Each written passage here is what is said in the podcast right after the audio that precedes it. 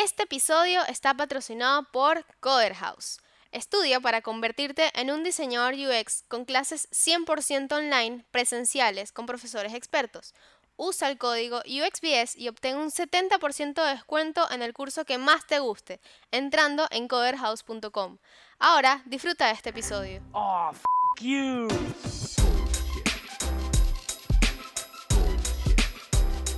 Bullshit, bullshit.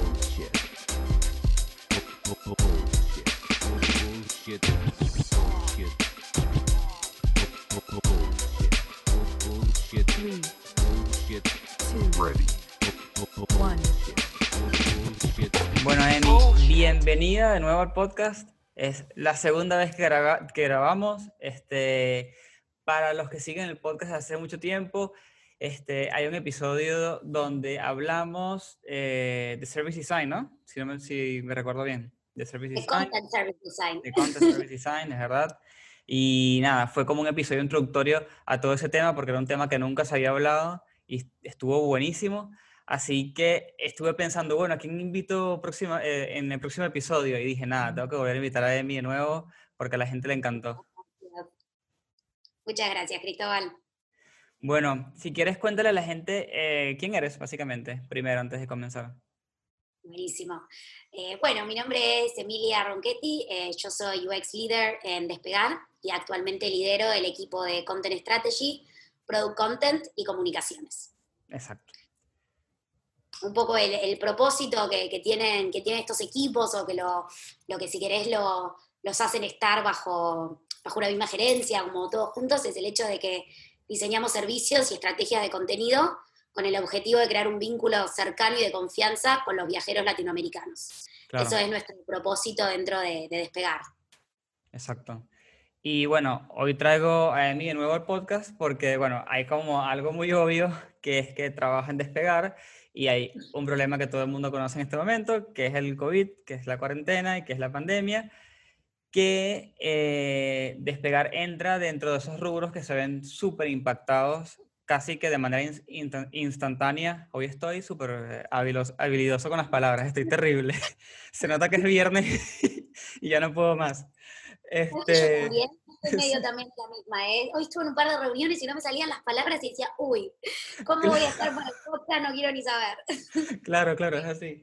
Pero bueno, es eso, como que em, Despegar obviamente es una de estas empresas donde, eh, si bien es muy grande y, produce un buen contenido, eh, diseña cosas increíbles y experiencias en general, obviamente se vio súper impactado.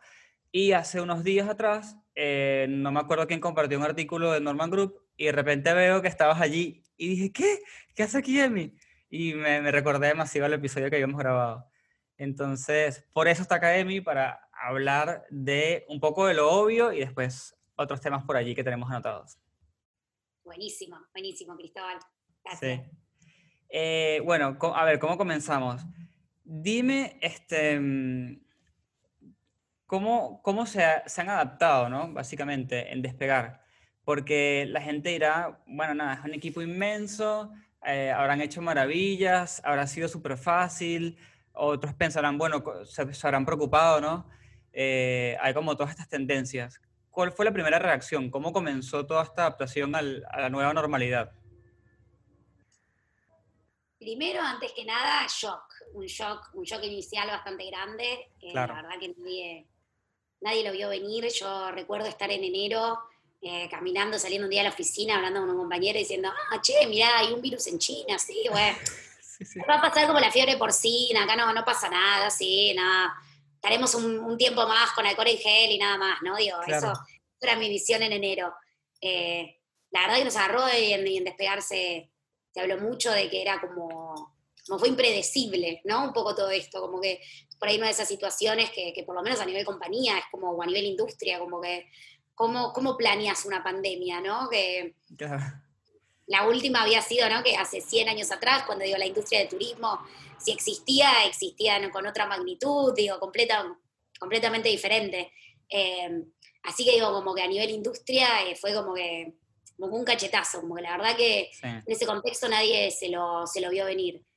Y después yo quiero que hubieron bastantes, por ejemplo, los primeros dos meses de, eh, de como, de como a tratar de tratar de como sostener y tratar de, de- de navegar la contingencia, ¿no? Porque la verdad que había, había una contingencia, un montón, un montón del equipo eh, se fue a, a trabajar a la posventa, ¿no? Estuvimos ahí eh, trabajando en... Yo, yo nunca había estado en la parte de posventa de Despegar y me tocó, me tocó Claro. pasar para, para el área de la posventa para, para dar una mano con todo lo que tenga que ver con la contingencia. Y bueno, mientras fueron pasando los meses, mientras más se fue, eh, se fue calmando eh, todo lo que tenía que ver con, con lo inmediato, ¿no? Con resolver problemas de, de aquí y la hora, de usuarios varados en otros países, eh, Claro. que, que fue la verdad que, que bastante heavy. Después, una vez que eso se fue como eh, calmando, bueno, tocó entender esto que vos decís de, che, ¿cómo es esta nueva normalidad? ¿Qué, Claro. qué pasa ahora con la industria de viajes? Y la verdad que es un desafío hermoso porque digo, es, está en constante, constante, constante eh, crecimiento, constante cambio, ¿no? Digo, Sí. como que hoy en día, y por ahí lo que era hace tres meses, no es hoy, y digo, y, y es, y es estar en constante, constante investigación, haciendo research todo el tiempo. Tenemos la suerte de tener un equipo de Research Strategy eh, que está completamente abocado eh, a hacer investigaciones de research, como que más a nivel estratégico, por Ujú. ahí no tan, no tan centradas en los productos en sí y en la pro- problemática de, de un producto, de una interfaz, sí por ahí en problemáticas que tengan que ver más con el negocio y con el comportamiento eh, de, de los viajeros latinoamericanos. Claro. Y bueno, nada, es, es- un gran equipo eh, liderado por Guido Turdera, eh, que, que viene como que a, a- a trabajar en conjunto, ¿no? Digo, con, con el equipo de content que lidero yo, con un montón de equipos de, que están dentro de las células. a tra- Ay, se me cayó un mapa. No pasa Eh, a trabajar en a trabajar en equipo y tratar de, de entender cómo es esta nueva esta nueva realidad eh, para que podamos crear servicios para que podamos crear contenido que esté basado en esta nueva realidad, en nuestros nuevos comportamientos, eh, en estas nuevas motivaciones que también tienen los usuarios, en los nuevos miedos que tienen los usuarios. Hoy en día por ahí la barrera de entrada para, para acceder a comprar un viaje es muchísimo mayor que la que era antes de toda esta pandemia. Y todavía estamos tratando de entender dónde está. Claro, sí, no, todavía no se sabe, digamos, la consecuencia final, ¿no?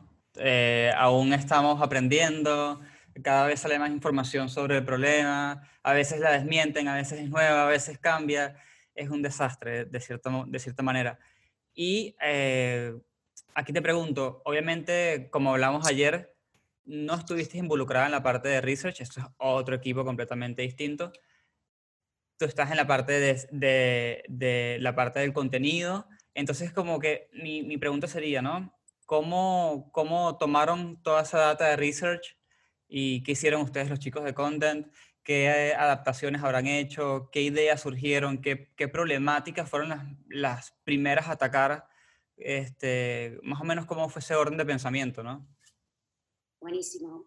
Bueno, una de las de- del research macro que habían hecho los chicos, una, una de las cosas importantes que salió fue que eh, esto, que la gente tenía miedo, que tenía miedo y que no estaba seguro cuáles eran las nuevas medidas eh, de, de seguridad. O sea, ¿cómo, ¿cómo hago para viajar seguro? Como, bueno, tengo, no me puedo sacar el barbijo en el avión, como, Claro. ¿cómo, cómo hago para viajar y mantenerme seguro? Eso era, eso era una preocupación grande que tenían los usuarios. Entonces, lo que nosotros hicimos, eh, dos personas, personas del equipo, eh, Jean-Paul Gutiérrez y Natalia Bodán, eh, en particularmente tenían el desafío de entender cómo tenían que ser las fotografías eh, que nosotros teníamos de los hoteles para poder brindar esta tranquilidad. Entonces, en contacto con nuestros proveedores, eh, este, empezamos a ver que un de los proveedores, de los hoteleros, empezaban a subir fotos en donde por ahí había gente que estaba limpiando las habitaciones con barbijo, que estaban eh, en el check-in. En el artículo de Nielsen Norman están ahí estas fotos de, estoy hablando, por si alguien después las quiere ver. Eh, habían diferentes fotos que trataban de- de generar en el usuario esta sensación de, che, quédate tranquilo que este es un lugar limpio, este es un lugar que lo estamos desinfectando, acá hay un check-in eh, con distancia social, no es que la persona te va a recibir con barbijo, te toman la fiebre cuando llegas al hotel, Claro. pero eh, al equipo le entró la duda de decir, che, esto genera confianza o genera más miedo, o me está ahí, Claro. eh, me está ahí haciendo, recordando de que existe una pandemia. Especialmente, y acá es donde la, la visión de content es súper importante, especialmente con una fotografía, porque una foto, por ahí a diferencia de una ilustración o por ahí a diferencia de, de un contenido textual, tiene un nivel de representatividad directo. O sea, en una Sí. foto es muy difícil diferenciar la interfaz de la realidad, ¿no? Digo, una foto es, veo un ser humano igual a mí. Eh, ahí entre, entre eh, el signo no, no hay distancia. Entonces, era súper importante entender cuál era el efecto psicológico que iba a generar ese contenido en las personas. Entonces ahí el equipo de contenido fue con una necesidad, se juntó con el equipo de Research Strategy, eh, que trabajamos en conjunto para poder armar esa investigación. Bueno, y una vez armada esa investigación, nos pusimos a analizar los datos. Eh, ahí nosotros contamos, la verdad, que con una herramienta buenísima que se llama Sofía, hay un artículo eh, en Medium escrito sobre eso. Eh, Melody Cortina es la persona que, estuvo encargada de, de desarrollar esa herramienta, que lo que hace es, nos permite analizar datos cualitativos de sus usuarios y poder agrupar cuáles son las relaciones que salen entre palabras, cuál es la Claro. frecuencia de las palabras, de una manera súper ágil. Entonces, la verdad que tuvimos eh, resultados rapidísimos. Yo no sé si los chicos estuvieron como, se juntaron, creo que fue una tarde, y, y pudieron bajar toda esa entrevista porque necesitábamos llevarle una respuesta a esos proveedores que ya Sí. estaban cargando las fotos.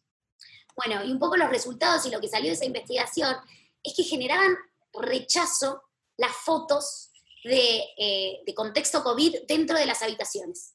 Wow, gente decía, no, che, no quiero ver eso, me da más miedo, ¿por qué hay un señor? Estaban ahí tipo como desinfectando, parecían Ghostbusters, ¿no? estaban ahí como cazafantasmas. Claro. Eh, ¿Por qué está esta persona en mi, habita- en mi habitación? Yo en la habitación quiero, estoy seguro, quiero tranquilidad. Ujú. En cambio, por ahí cuando las medidas de seguridad están aplicadas a espacios comunes, como restaurantes, como lobbies, la gente Mm, decía, che, está buenísimo ver esto. Me hace, me hace sentir más seguro. claro. Entonces ahí un poco lo, eh, el insight que pudimos sacar de esta investigación fue que cuanto más íntimo el espacio, menos los usuarios quieren, quieren ver expuesto eh, que, hay, que hubo otra persona ahí, que hubo alguien desinfectando, que, que ahí pasaron cosas. Bueno, Claro. no, déjame ver mi cuarto limpio y yo confío que está limpio. Claro. Ahora, en espacios comunes, que es también, digo, es el imaginario, digo, de hoy en día, todo el discurso que nos dan a todos de la pandemia, ¿no? Che, en tu casa estás seguro. Una vez que lavas, te lavas las manos y te desinfectás, vos en tu casa estás seguro. Ahora bien, cuando estás en espacios comunes, es donde tenés que usar barbijo, donde tenés que estar siempre con alcohol en gel, donde tenés que tener un distanciamiento social. Entonces, cuando las fotografías aparecían en espacios comunes, ahí no había ningún problema y los usuarios decían, che, sí, quiero ver esto. Me, Claro. me hace bien ver esto. Entonces, como que desarrollamos una especie de, sí, de, de índice, ¿no? De agarrar y decir, che, cuanto más íntimo el espacio, menos intervención COVID. Cuanto más social el espacio, cuanto más gente haya en el espacio, sí está bien que podamos, eh, a nivel fotográfico, poder Sí. comentar cuáles, poder visualmente mostrar cuáles son todas las medidas que, que se están llevando adelante. Claro, sí, exacto. Me imagino que la persona transla- traslada como la parte de habitación en hotel es igual a mi casa. Y entonces como que hace esa relación y, y claro, quiere, dice, con que vea la, la- la habitación eh, ordenada, limpia, planchadita, eh, todo bien, en buen estado, me siento bastante seguro, es verdad. No había pensado de ese lado. Y, y por ejemplo... Nosotros tampoco, ¿eh? Nosotros tampoco salimos todos, la verdad que bastante como, ah, mira lo que salió, no nos lo esperábamos. Sí, claro, porque quizás ahora uno hablando dice, no, sí me gusta la foto, pero si me pongo en verdad a comprar un pasaje y veo la habitación, ahí es donde me voy a dar cuenta si de verdad me gustaría esa foto o no. Y seguramente es muy raro ver a alguien de limpieza con todo el... Aparte que no sé si le habrán puesto un escudito, viste que hay como varios niveles de protección. Entonces, Parecían cazafantasmas. Después, si querés meterte a ver la foto en el artículo, es. Parecían cazafantasmas en serio. sí, claro, no, no, no, terrible. Pierdes un poco el objetivo y todo de, de estar de vacaciones, además, en el caso que sea vacaciones. Y, Exacto. y un usuario, Sí, te- te agrego, un usuario dijo: Me voy de vacaciones, no quiero ir a un hospital. Ah, qué buen dato. sí. literal del, del usuario. Sí. Y así como la foto cambió, así como la foto, eh, como que se quitaron este mito de encima y todo esto, me imagino que ciertos datos cobraron más relevancia y otros datos eh, ahora son secundarios que quizás antes eran súper importantes. Eh, asumo que hubo como una reestructuración de, de, de qué es lo que mostramos arriba, qué es lo que mostramos abajo. qué es lo que repetimos, eh, qué es información delicada, ¿no? Me imagino que todo ese tipo de cosas cambió. completamente. Bueno, en lo que tiene que ver con hoteles eh, en particular, eh, se generaron nuevas amenidades que se estuvieron como investigando y definiendo para, eh, para poder dar esta seguridad, que Ujú, son amenidades que hoy en día como cobraron otra relevancia. claro. También algo que salió en el, en el research de Research Strategy fue que eh, los usuarios necesitaban flexibilidad, como que, che, yo la verdad que para comprar hoy en Claro. día necesito sentir que, que mis planes pueden cambiar y que ustedes me van a aceptar que mis planes cambien. Y eso pasó a ser un driver de venta, la verdad que en toda la industria del turismo, esto, esto no es algo solo a nivel de despegar, que, que terminó cobrando muchísima relevancia, porque antes por ahí digo, y acá, y acá voy a hablar a nivel personal, yo creo que nunca me fijé si el pasaje que compraba lo podía cambiar o no, Eh, porque claro. yo iba a viajar, sea como sea, iba a viajar, ¿no? Como que uno por ahí compraba eh, pasajes más baratos y estaba dispuesto a decir, che, está bien, ¿no? Digo, si yo planeo, me quiero de vacaciones en seis meses, no, a menos, no sé, que uno, no sé, se enferme, digo, existían otros factores que te podrían hacer Sí, no sí, sí. viajar, pero las probabilidades eran muy bajas, digo, en general uno decía, compraba pasajes que, que no, que no se podían cambiar y no había ningún problema, y en la mayoría de los casos uno viajaba en esas fechas que podía planificar. Eh, y ahora lo que pasó con todo esto es que la reserva flexible, así es como eh, el nombre que, que le terminamos dando a este driver, eh, se, se termina volviendo un driver de venta muy importante, porque la gente, para, para tener la seguridad y confianza, decir, che, está bien, mira, uy, qué buena oferta, no sé, Buenos Aires, Miami, 50 mil pesos, y necesito saber que lo voy a poder cambiar, porque si yo compro un pasaje para diciembre, yo no sé si en no, nadie sabe lo que va a poder pasar en diciembre. Entonces, Sí. por ahí, te- tener esta posibilidad de poder cambiar el pasaje, no, le da mucha más seguridad a nuestros usuarios. Sí. Y por casualidad a los usuarios ahora les interesan mucho más los términos y condiciones. Quizás es como un fenómeno nuevo. Tipo, déjame leer cómo me devuelves mi dinero si, si esto no se da. 100%, 100%. Eso se volvió mucho, mucho más importante. Digo.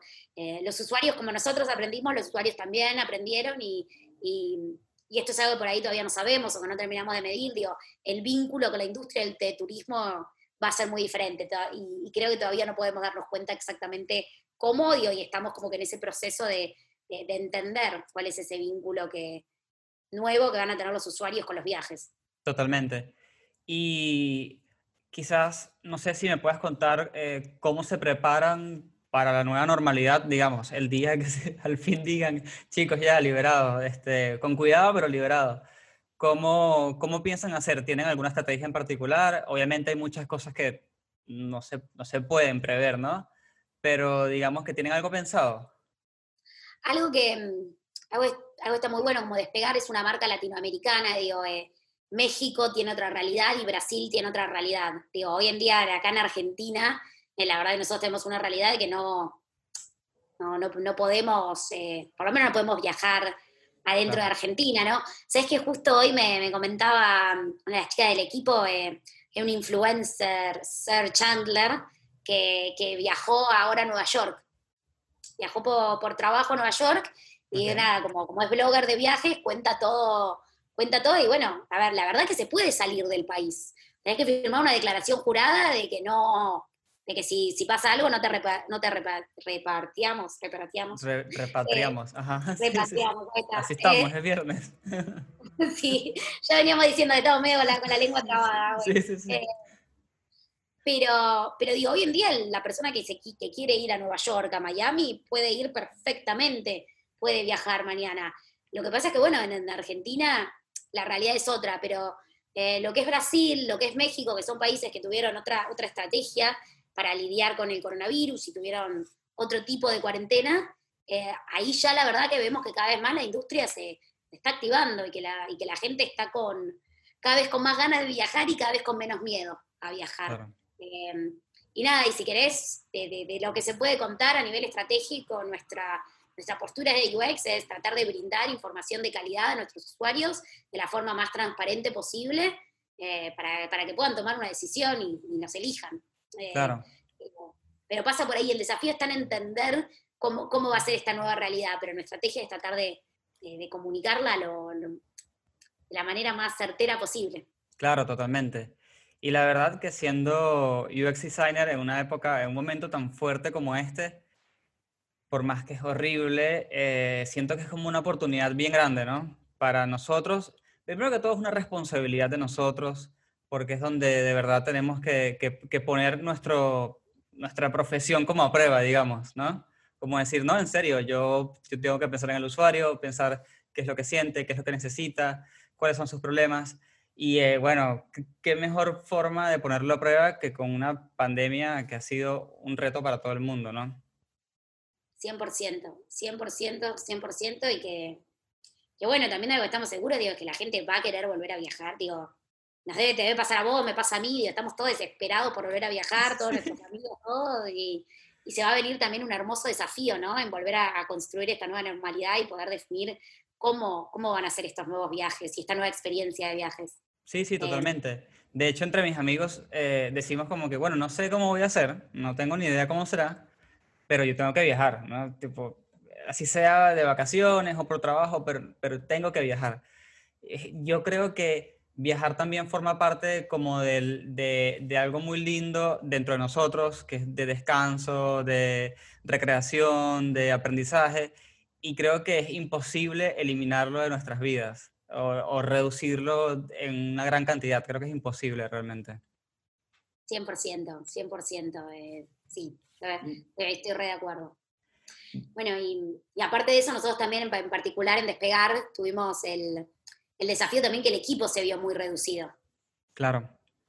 Claro. Eh, bueno, y, y eso también fue, fue un gran desafío en, por esto que vos decías, ¿no? Digo, ser UX designer, eh, ser UXer, ¿no? Digo, dentro, dentro de este contexto y esta industria, tuvo como que esa doble cara, si querés, esta parte linda de, de entender cómo tiene que ser este nuevo viaje, esta nueva normalidad, y por el otro lado también la parte de decir, bueno, ¿cómo, cómo hacemos para no perder calidad en nuestros procesos? Eh, Claro, sí. siendo menos personas. Eh, eso, Sí. eso también fue, fue un desafío. Sí, sí, me acuerdo que ayer, ¿verdad? Qué buena invitada, me recordó el tema, que me dijo, me dijo, mira, Chris, hubo obviamente algo muy triste, que es que el, el equipo se, se redujo bastante, y ahí fue cuando dijimos, oh, pero eso es súper buen tema para hablar, porque eh, hay muchas empresas que de por sí no cuentan con un montón de personas en su equipo, y quizás es interesante que nos comentes cómo fue esa adaptación de equipo, eh, qué cortaron, qué sacrificaron, cómo se adaptaron, qué redujeron no digo de personas, sino de procesos, ¿no? ¿Cómo, cómo tomaron esas decisiones, digamos? De una. Bueno, a, ni- a nivel contenido, eh, la verdad que el equipo, el equipo de content, no solo los equipos de content que lidero yo, sino también los UX writers Ujú, que, que están dentro de las células, eh, se, vieron, se vieron bastante reducidos. Nosotros teníamos un proceso de creación de contenidos eh, que, era, que era bastante extenso, o sea, tenía, tenía muchísimas, eh, tenía muchas, tenía muchas, eh, muchas partes el proceso, pero porque también estábamos acostumbrados a por ahí manejar las historias con un determinado ritmo. Teníamos un cierto tiempo, digo, estábamos siempre tra- trabajando como que en mejora continua.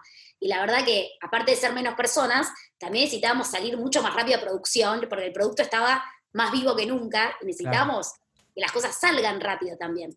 Entonces lo que hicimos, eh, volvimos a, a nuestras viejas andanzas de, de robar eh, de service design metodologías para aplicarlas a, a contenido.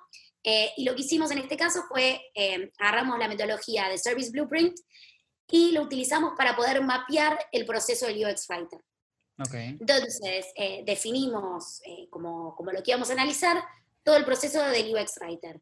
Todo lo que pasa, si querés, en, en el momento de Content Strategy, cuando se Ujú. está definiendo la estrategia de este contenido, y después también en todo lo que pasa con Content Ops. Nosotros también trabajamos, tenemos en Despegar, dentro del equipo de UX Engineers, un equipo de Content Ops eh, que está a cargo de Mariana Piperno, y, y tratamos de entender, o sea, el equipo de Content Ops, una de las cosas que hace particular, está, tiene el back office de contenido, ok. cuyo objetivo es eh, que, que los, que los UX writers puedan subir el contenido a un back office y no tengan que estar con las típicas planillas de Excel que decía que algún contenista escuchando eh, las, las conocerá muy bien Sí. y, y que podamos tener como que esa independencia. Entonces este back office de contenido trabaja con KISS, que después se entregan a IT y, y de esa manera es mucho más ágil eh, el proceso de creación de contenido y después eso facilita todo lo que tenga que ver con auditoría de contenidos y como poder tener realmente mucho mayor control del contenido que termina en la interfaz.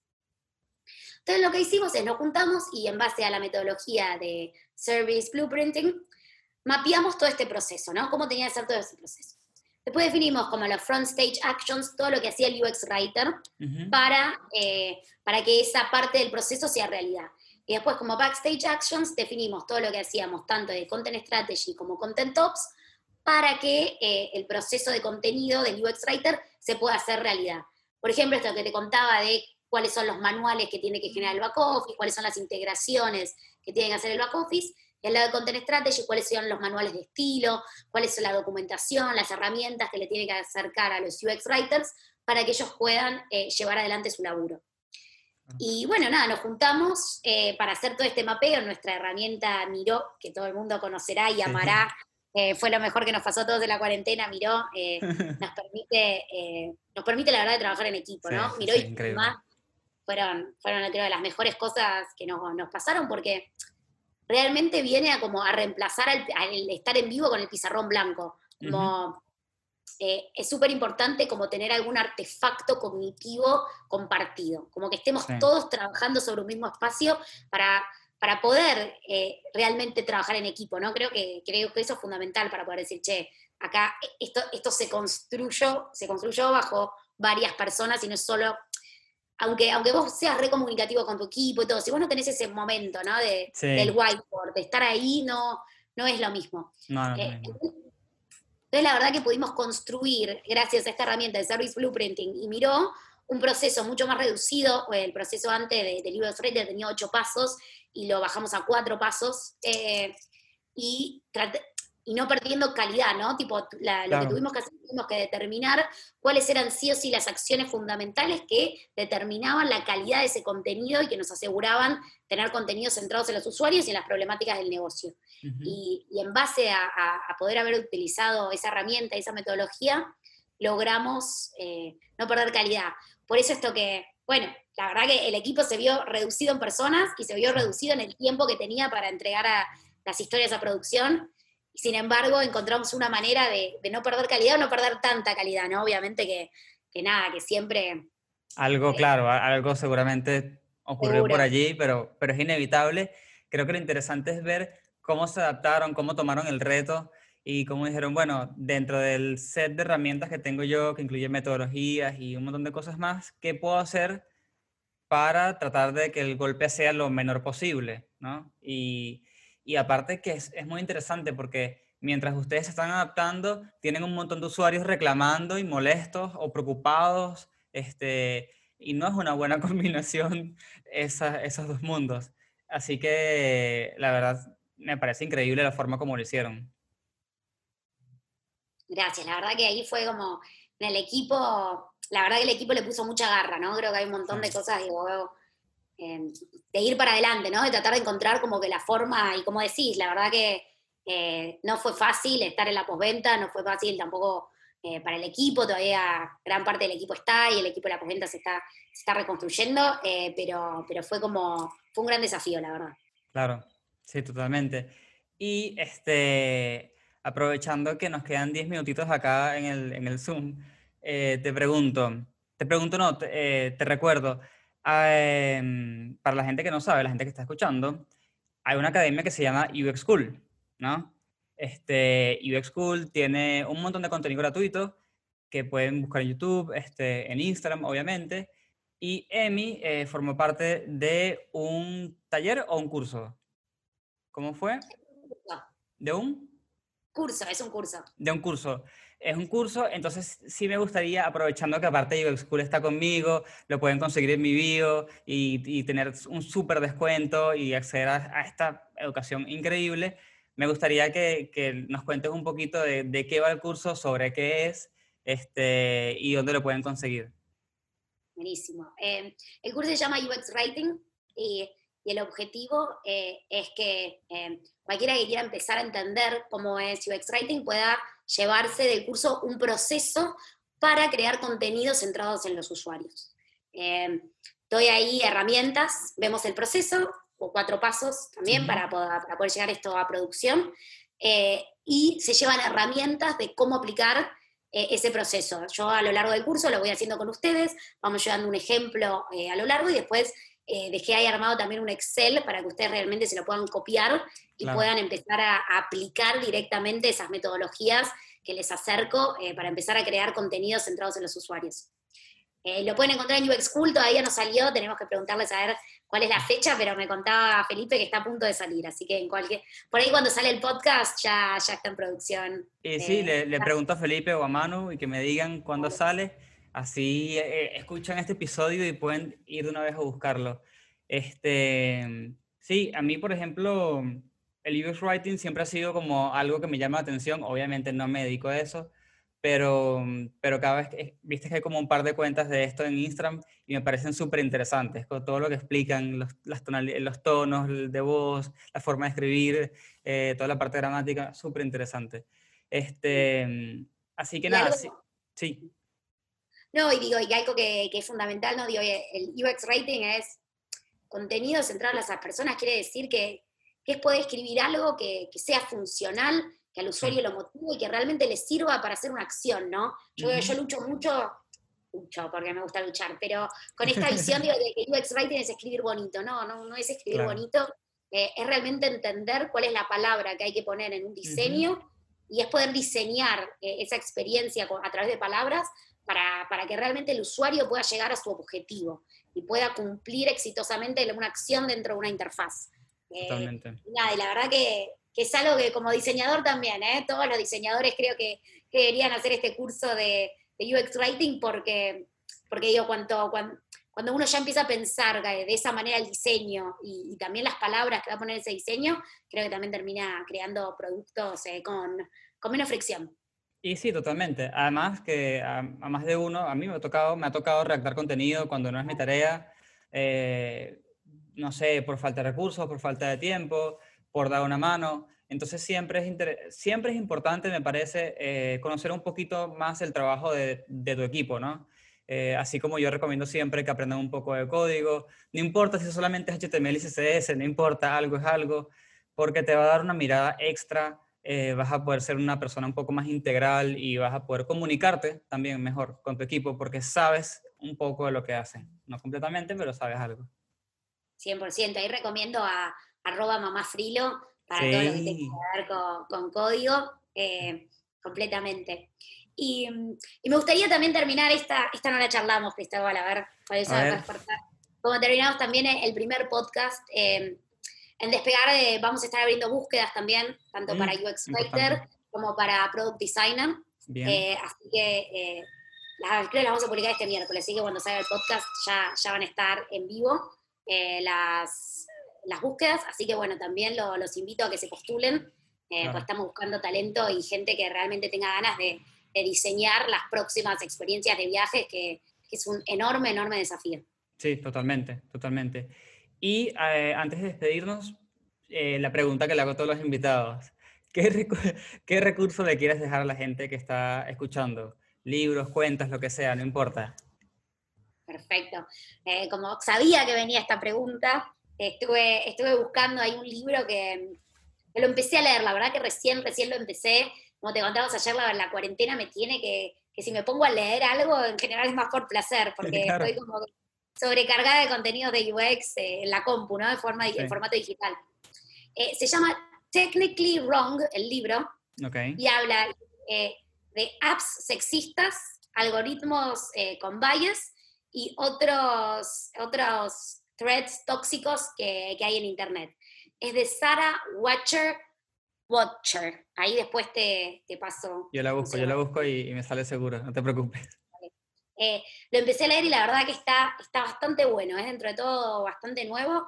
Eh, me lo recomendaron eh, en un curso online que hice Bien. y me lo bajé al libro y lo empecé ahí a leer y me parece súper interesante. Eh, y creo que Airbnb había sacado hace poco, había leído un artículo eh, que hablaba un poco de esto, de que la verdad que, que- que los algoritmos, bueno, con todo esto de Black Lives Matter, ¿no? Que está pasando en Estados Unidos, eh, que la verdad que digo que, que los algoritmos tienen. Y, Y tienen sí. sesgos Sí, sí, están armados, por, están armados por nosotros, así que es, es imposible que no tenga sesgo.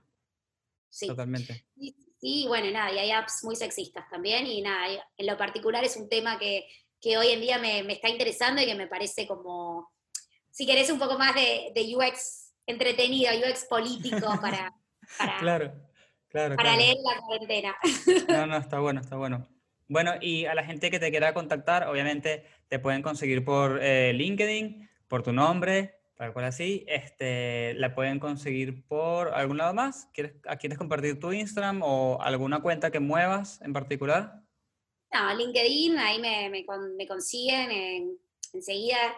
El Instagram me lo pueden agregar mi Ronchetti, pero más LinkedIn. Por LinkedIn, señores. Entonces, ya saben, le escriben, le dicen, hola, te conseguí por el, por el episodio de UXPS, este, y le hacen la pregunta que quieran eh, sobre el tema, sobre despegar, sobre lo que sea, ¿no? Porque para eso está este podcast, para, para acercarle eh, a ustedes personas y profesionales increíbles eh, un poco más. Que, que me parece interesante, ¿no? Que en Latinoamérica se comience a dar luz a todas las personas que, que están haciendo cosas interesantes alrededor. Entonces, gracias, gracias por participar por segunda vez. Esta vez, para la gente que está escuchando, la intención es que sea con video y vaya para YouTube. Eh, hay, un, hay un reto técnico allí, vamos a ver si se logra. No, muchas gracias a vos, Cristóbal, eh, por la oportunidad de venir acá a hablar por segunda vez y, y por tomarte vos tu tiempo, de, la verdad, de hacer esto. Eh, me parece que es increíble que puedas acercarle esto a la comunidad y que nada, conozco un montón de gente que te escucha y la verdad que creo que le está haciendo un bien enorme a la comunidad es un servicio re grande el que estás prestando. Ay, Eh, gracias, gracias. No sabes lo que significa eso para mí, porque es mucho, mucho trabajo, lo disfruto mucho, pero obviamente cuando escucho esas cosas eh, me da un montón de impulso. Así No, que a todos los que llegaron hasta el final, eh, gracias por llegar hasta acá y como siempre, nos vemos en la próxima.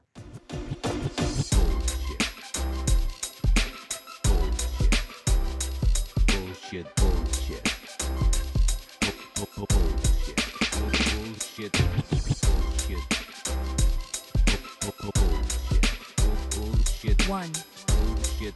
two, Bu- bu- Three. Bullshit. Bullshit. the experience has ended. Ended. Este episodio fue patrocinado por Coder House. Usa el código UXBS para obtener un 70% de descuento en sus cursos. Gracias por escucharnos.